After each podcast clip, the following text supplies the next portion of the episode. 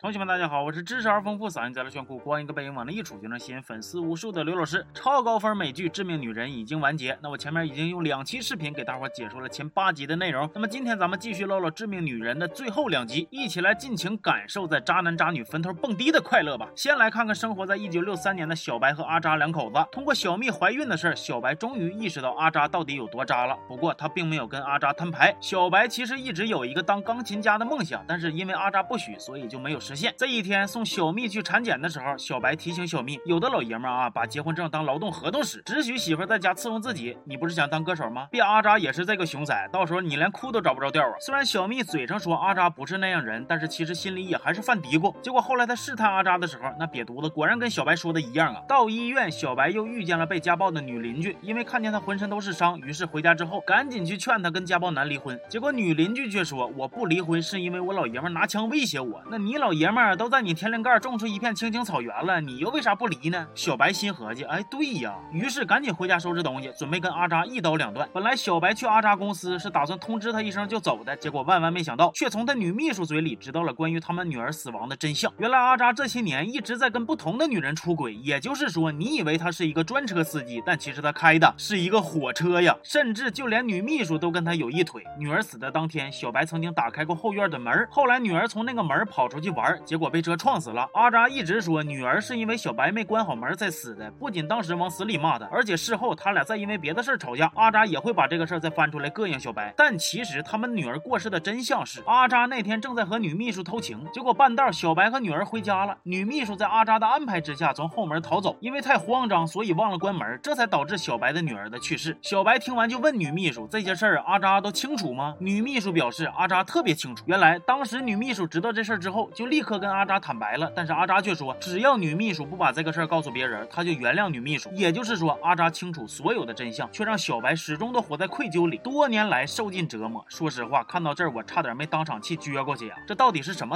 蛋老爷们儿啊？还你原谅？你配吗？要原谅也得是小白原谅啊！你搁那腚沟子插鸡毛掸子，装什么大尾巴狼啊？而且这里呢，我也要画一个知识点啊，同学们，家暴不是说只是动手动脚，像这种心灵上的暴力，它也叫暴力，绝对不能忽视啊！知道了真相的小小白瞬间就变成了钮咕噜。小白，他去买了一把枪，但并不是要自己动手，而是准备跟被家暴的女邻居下套，联手干掉他们的老公。女邻居起初还有点忐忑，说上帝不会原谅他们的，但是小白却表示，Maybe not。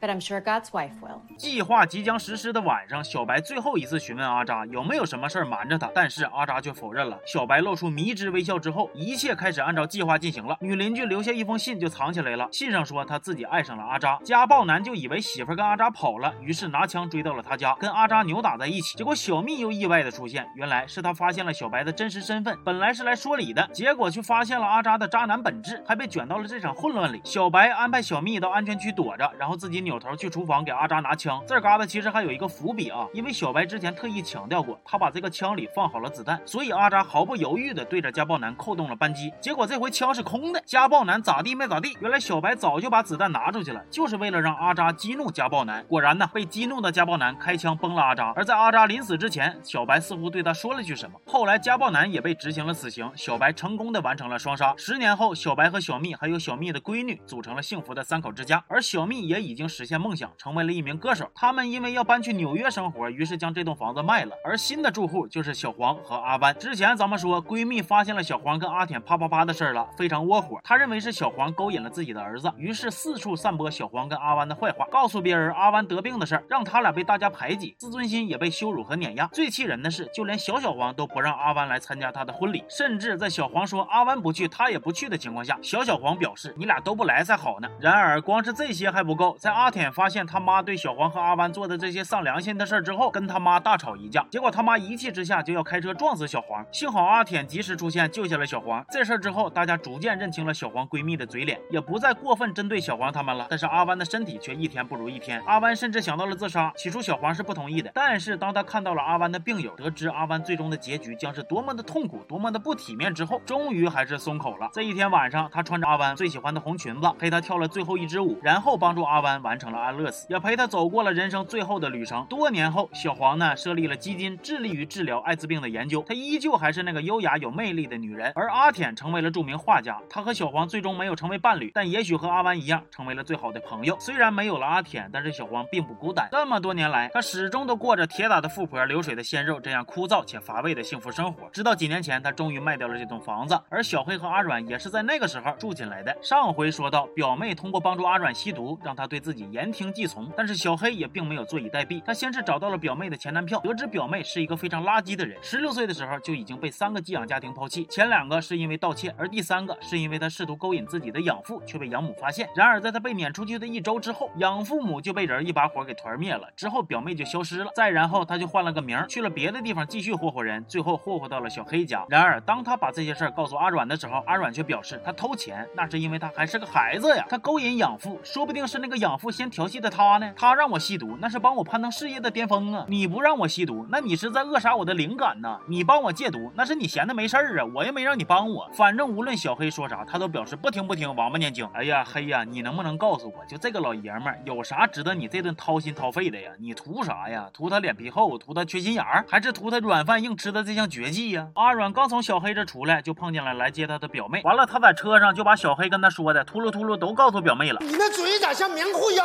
似的？你咋了？咋就那么松呢？阿软呐，就你这个智商，半道让人拉山沟子里边分尸了都不屈啊，你知道吗？结果表妹果然当场就慌了，跟阿软一顿撕吧。完了，一个没注意就出了车祸。要说表妹那个娘们是真仗义，一看警察来了，丢下阿软就跑路了。阿软终于知道表妹是啥样人了，在昏迷前给小黑留下了写着戒毒的字条。经过了这件事儿，小黑和阿软不仅和好了，也开始重新思考他们的婚姻，决定以后俩人好好过日子，不整那些乱码七糟的事儿了。就在他俩兴高采烈回家，准备开始新生活的时候，表妹又出现了。她跟小黑他们要一万块钱，小黑要报警，结果表妹扭脸就跑没影了。紧接着来了俩警察，说是为了调查一起凶杀案，原来是表妹把前男友给囊死了。阿软跟小黑俩人一瞅，这是真玩命啊！于是就打算收拾东西出去躲两天。真的，这事儿要是发生在我身上，赶紧撤就完事儿了呗。床单、被罩、裤衩、外套这种东西还收拾啥呀？结果他俩就在那忙活。这个时候，表妹居然出现了。原来她一直就躲在这个房子里。表妹先是攮了阿软一刀，紧接着要去杀小黑，结果在撕巴的过程中却被小黑反杀。最终阿软没有死，只是瘸了一条腿。小黑将这间房子转手给了下一户人家之后，他们就搬去了普通公寓生活了。但是就在小黑他们还没走远的时候，这间屋子的新女主人发现老公出轨的证据，紧接着掏出一支猎枪对准了自己的老爷们儿。最后在一声枪响中，致命女人的第一季全部结束了。看这部剧的时候，很多地方都在惊艳我，比如它的花式转场，又比如它环环相扣的情节设计，再比如最后一集那个长达七分钟没有台词儿却足够惊艳的镜头，等等等等。它狗血又高能的同时，剧情节奏和镜头的运用又把握的极好，让人看完觉得刺激又舒适。在第二期解说的结尾，我曾经根据剧中的一些线索，掐指一算、两算、三四算，做了一些小小的预测。嘿，没有办法，很多都命中了。比如小白最终跟女邻居联手杀夫，表妹要杀害小黑，结果被反杀，甚至连我说希望小白和小蜜抛弃阿扎，带着孩子一起生活这么一句玩笑话，最终都在这部剧的结尾实现了。这谁有招啊？但是呢，我却没有猜中阿湾和小黄这一对的结局，可能是另外两对实在是太曲折了。我总以为小黄他们也会出现一个大反转啥的，结果他们居然走这么温情的路线。尤其是阿湾死的时候，我还真是有点难过了。这三对夫妻都有不同的问题，比如阿扎把媳妇当生孩子和做家务的工具人使，自己在外边彩旗飘飘，害死了自己的女儿，还把脏水泼给媳妇。真的啊，就这波操作，一般的渣男他都干不出来呀。又比如小黑引狼入室，表妹各种耍心机使手段，阿软又没能耐，又容易被诱惑，最终造成了悲剧等等。再比如阿湾明明喜欢男人，却骗了小黄很多年。不过因为阿扎和表妹都实在太膈应人了，所以我一度都觉得阿湾还挺好的。但其实仔细合计一下，他也挺过分，喜欢男孩子没错，但是前提是不要欺骗任何一个女孩啊，那不有点太狗了吗？致命女人的第二季已经给安排上了，瞅着第一季这个水准呢，我还是挺期待第二季的内容的。同学们也可以猜一猜，如果致命女人出第二季的话，会是个啥样的剧情呢？行吧，这期就到这儿了，我是刘老师，咱们下期见。